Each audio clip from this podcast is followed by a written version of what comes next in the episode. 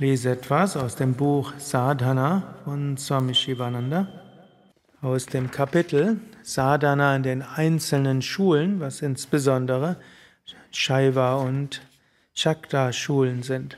Sadhana im Kashmir Shaivismus.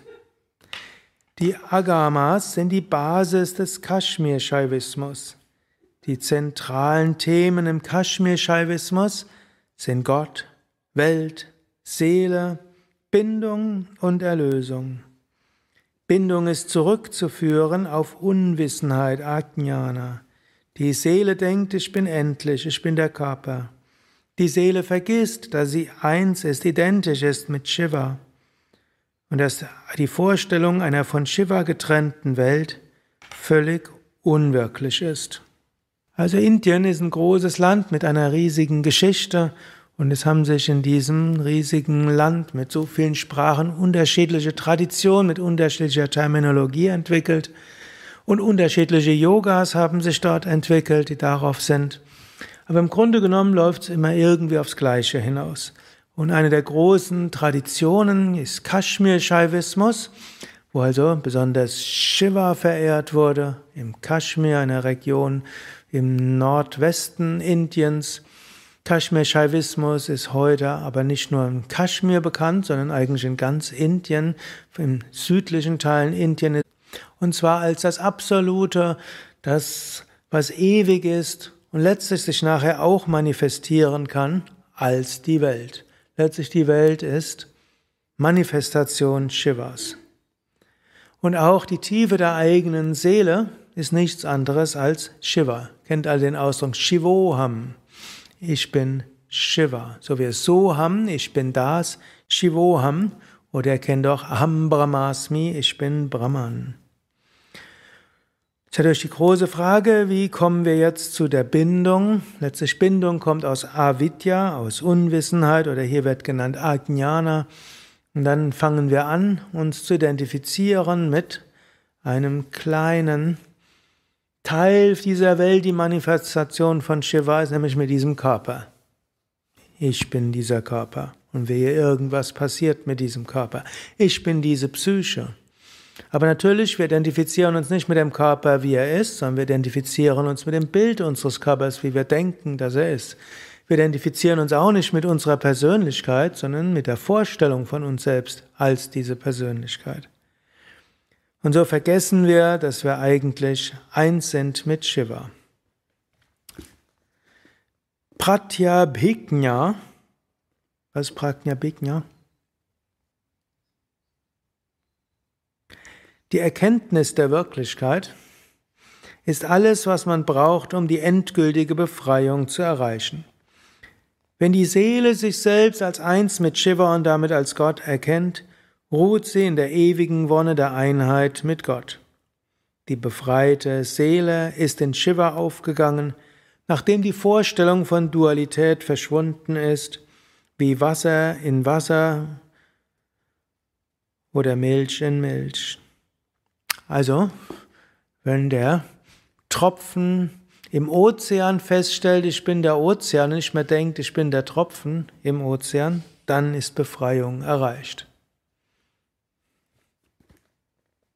Also relativ einfach, oder? Wir erkennen, ich bin da so ein Sterblich und alle Probleme sind verschwunden. Natürlich gibt es im Kashmir-Shaivismus dann auch eine ganze Menge. Es gibt, da gibt es natürlich auch Asanas, es gibt auch Pranayama, es gibt ja, Mantra-Rezitation, es gibt Meditation, es gibt vieles andere. Pflichterfüllung in Übereinstimmung mit den Anweisungen der Agamas, also der Schriften, vermindert diese menschliche Täuschung der Begrenztheit sowie die unwissende Selbstidentifikation der menschlichen Seele mit den vergänglichen und vorübergehenden Ereignissen und Dingen. Wir können unsere Trennung stärken, wenn wir nur überlegen, was will ich, was brauche ich und was hätte ich gern. Je mehr wir über die Interessen des Individuums nachdenken, umso stärker wird die Bindung, umso stärker wird das Leid. So ähnlich wie Patanjali, der eben auch sagt, durch Samyama auf die Interessen des Selbst, des Purusha und damit Interessen des Göttlichen, statt über die Interessen des Individuums, kommt dann irgendwann Dharma Mega Samadhi und damit die, der höchste Samadhi. Solange wir immer überlegen, was will ich, was brauche ich, was kann ich mehr haben, hm, kommt ein Problem. Wenn wir überlegen, was ist mein Dharma, was ist meine Verantwortung, was sind meine Aufgaben, wie kann ich zum größtmöglichen Ganzen beitragen, wie kann diese kleine Zelle ihre Aufgaben im Rahmen des, des größeren Organismus erfüllen, umso mehr verschwindet die Identifikation.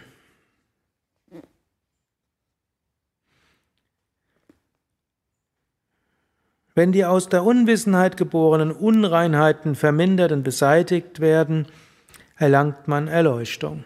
Wir haben natürlich auch jede Menge Unreinheiten in unserem System.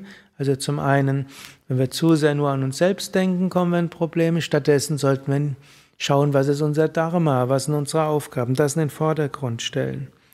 Zum Zweiten alle möglichen Unreinheiten, die zu reinigen, wenn man natürlich mit sattwigen Ernährung, mit Kriyas, mit Pranayama, mit Asanas, mit Mantra-Rezitation und auch Überwindung von emotionalen Unreinheiten und was es sonst noch im Geist so alles gibt. Durch spirituelles Bemühen erfahre die eigentliche Natur des inneren göttlichen Bewusstseins.